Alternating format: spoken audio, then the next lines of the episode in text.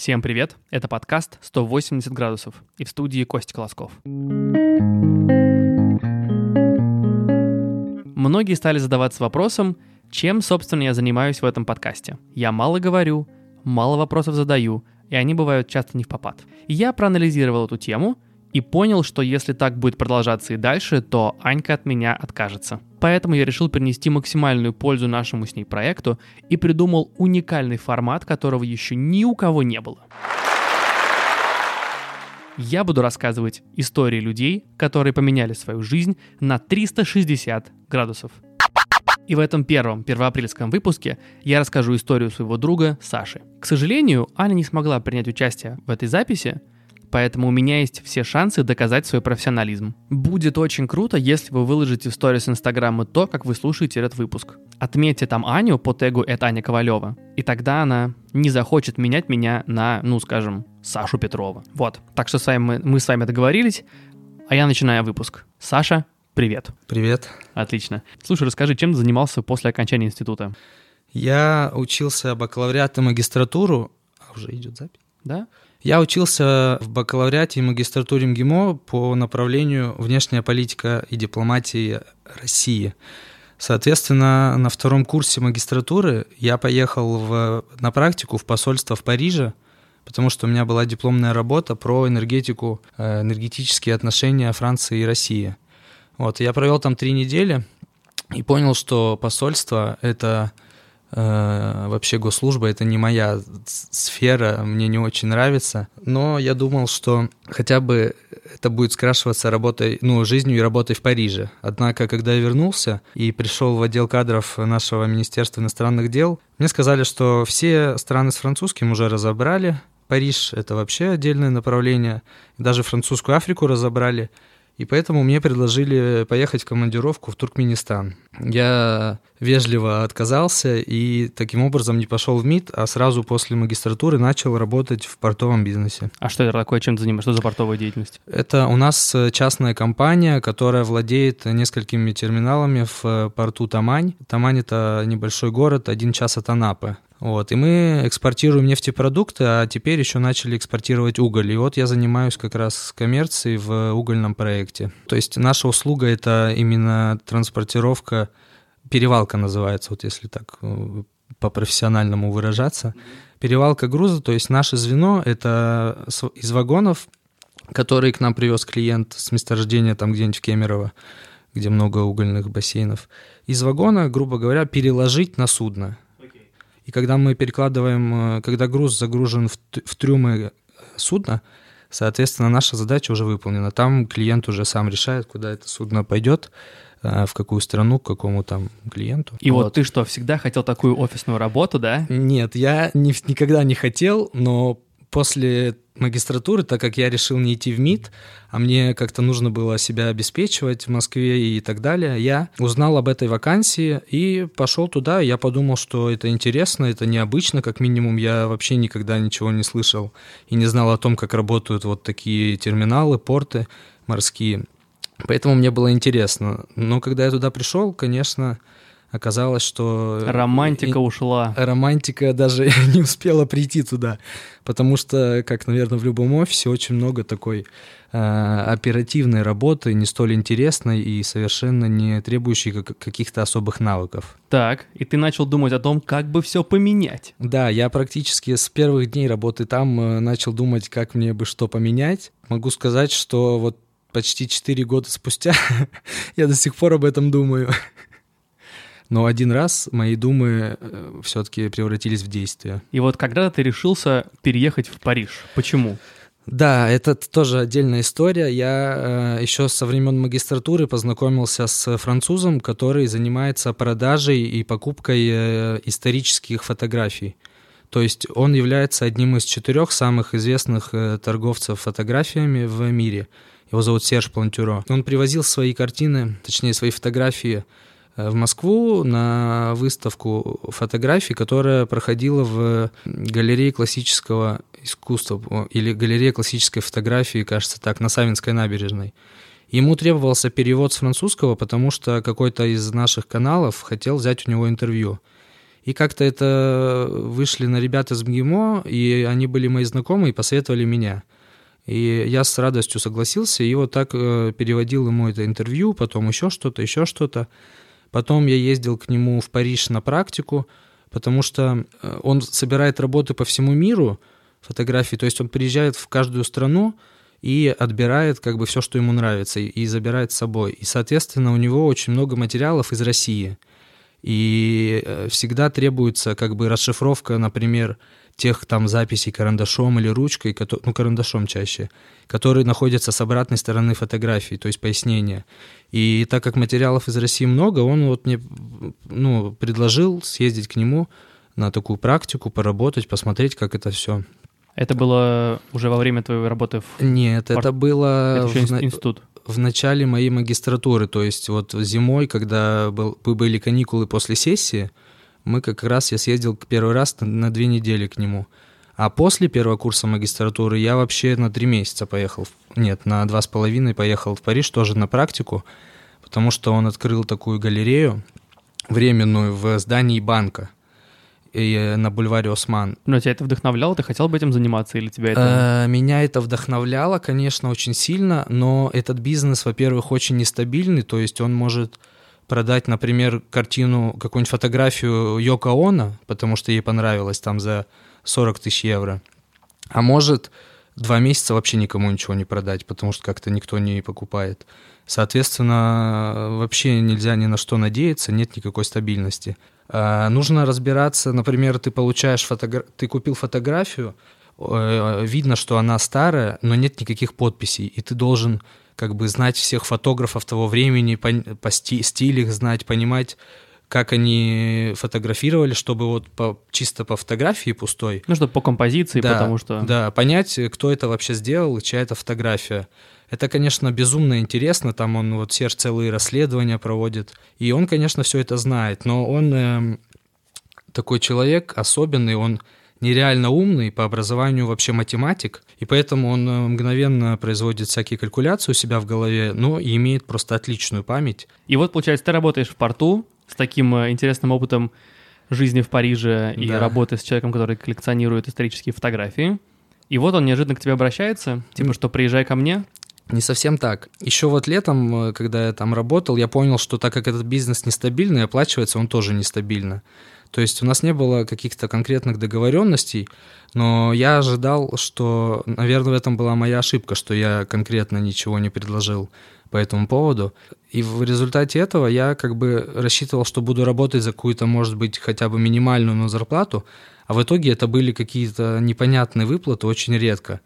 И, но тем не менее, я все равно продолжал работать с Сержем, потому что мне нравилось, и он мне, например, когда я уже был в Москве, присылал какие-то фотографии, чтобы я дистанционно переводил какие-то тексты. Где же переезд в Париж? Почему? Переезд в Париж. Почему ты решил поменять свою жизнь на 180 градусов? Э, я написал э, книгу в один из отпусков, сделал попытку написать художественную книгу, повесть. Она у меня в итоге вышла объемом 50 тысяч слов. И когда Серж узнал об этом, он начал мне говорить, что у него есть в планах э, создание издательского дома, и он мне предлагал э, быть там соавтором, то есть делить свое время, то, что я пишу, на 50%, на, на две половины.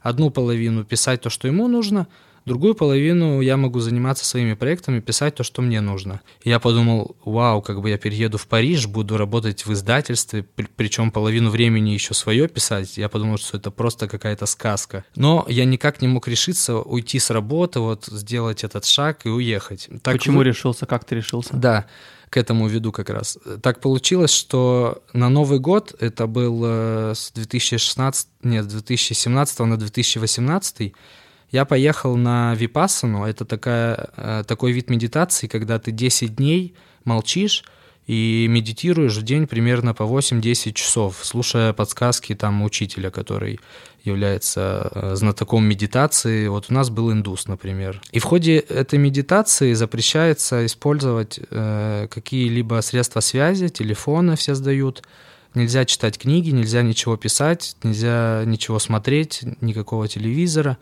потому что это не дает полностью погрузиться в этот процесс. И когда я вернулся с этой медитации в Москву, я в первый же рабочий день, то есть это было после Нового года, там из, из серии 10 января я выхожу на работу и понимаю, что я просто не могу здесь находиться больше. Вот я просто не могу, все.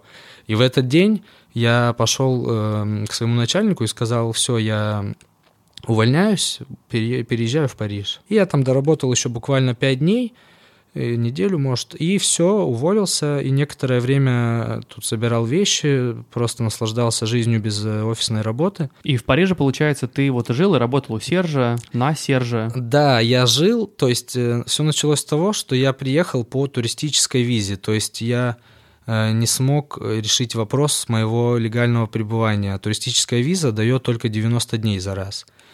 И я думал, что когда он меня наймет, официально наймет, я смогу получить рабочую визу. Но потом очень быстро понял, что, во-первых, он не сможет меня э, оформить официально вообще никак. Соответственно, я через 90 дней должен уехать обратно в Россию. Во-вторых, оказалось, что план, э, э, как это называется, открыть издательский дом, это не больше, чем план, то есть вообще все вилами по воде писано, и непонятно, какой объем работы, вообще непонятно, что делать. И тогда я сказал Сержу, дорогой Серж, вот работы нет, а мне нужно на что-то себя кормить и жить в Париже, очень дорогой город, и я буду искать работу. Он сказал, окей, без проблем, как бы ищи. И я столкнулся с тем, что вот русский э, специалист по международным отношениям во Франции вообще не нужен. В конце я уже был готов просто идти работать там э, даже не официально, а просто по-черному там я не знаю, переводчиком, учителем детей. Э, во Франции много русских, то есть я думал, наверняка им нужен какой-то преподаватель, чтобы быстрее французский выучить, если они не знают. Но ничего такого не нашел, и в итоге все деньги, которые у меня остались э, от... Типа накопления. От, не накопления, а от, накоплений не было как раз, а от, от того какого-то такого золотого парашюта, который мне дали, когда я уволился, почти ничего не осталось. И я понял, что это ни к чему не приведет, я только трачу деньги, влезаю в долги, никакой работы нет и не предвидится, и я собрался и уехал обратно в Москву. Получается, ты вот все это время там, пока туристическая виза позволяла находиться, ты там был? Да, два месяца в итоге уже... я там провел.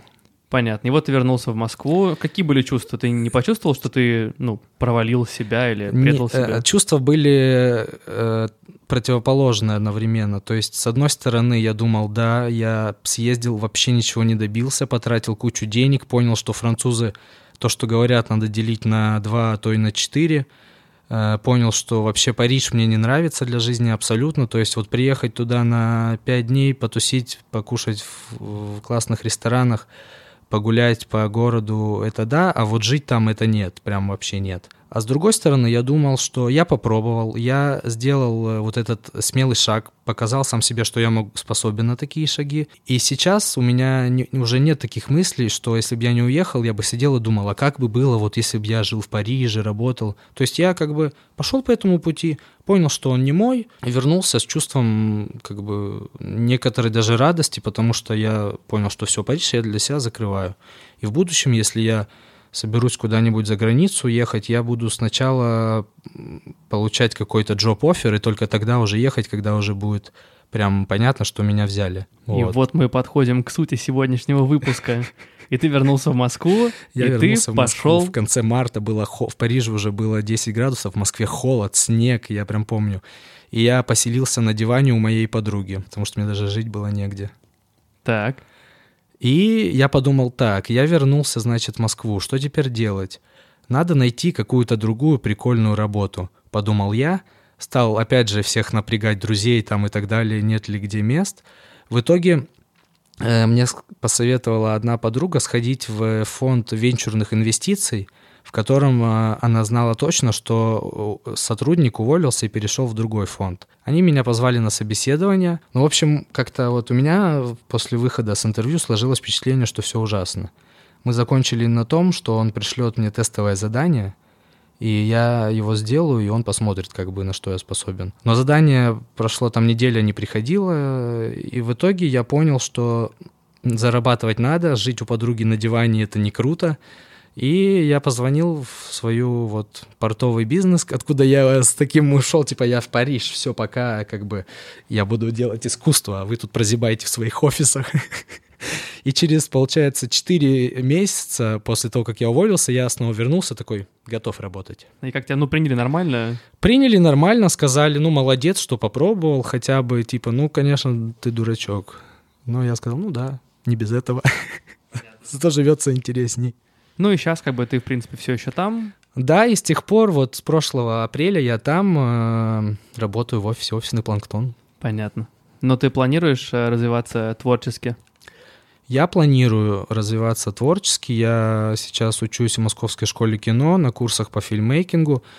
Этой осенью я понял, что это, эта тема меня очень интересует, и вот, возможно, я буду продолжать обучение до тех пор, пока не стану воплощать какие-то проекты в реальной жизни в качестве режиссера. Мало кто знает, но фразу в конце нашего каждого нашего выпуска производства Brainstorm FM произносишь ты. Это так. Как тебя изменило это сотрудничество? Слушай, мне звонят постоянно студии дубляжа, э, вот э, самая крупная в Москве очень часто звонит и просят, говорят, мы вот услышали в подкасте вашу фразу, поняли, что это вы, вычислили вас, и хотим предложить озвучить Рапунцель в следующей, в следующей серии этого мультика.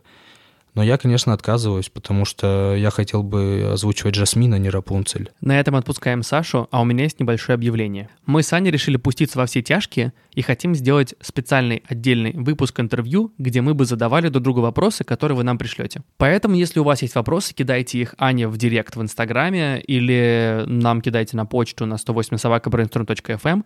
Мы наберем определенный пул вопросов и запишем этот выпуск. Так что до скорых встреч. Спасибо огромное, что были с нами. И отличной недели вам. Пока. Производство Brainstorm FM.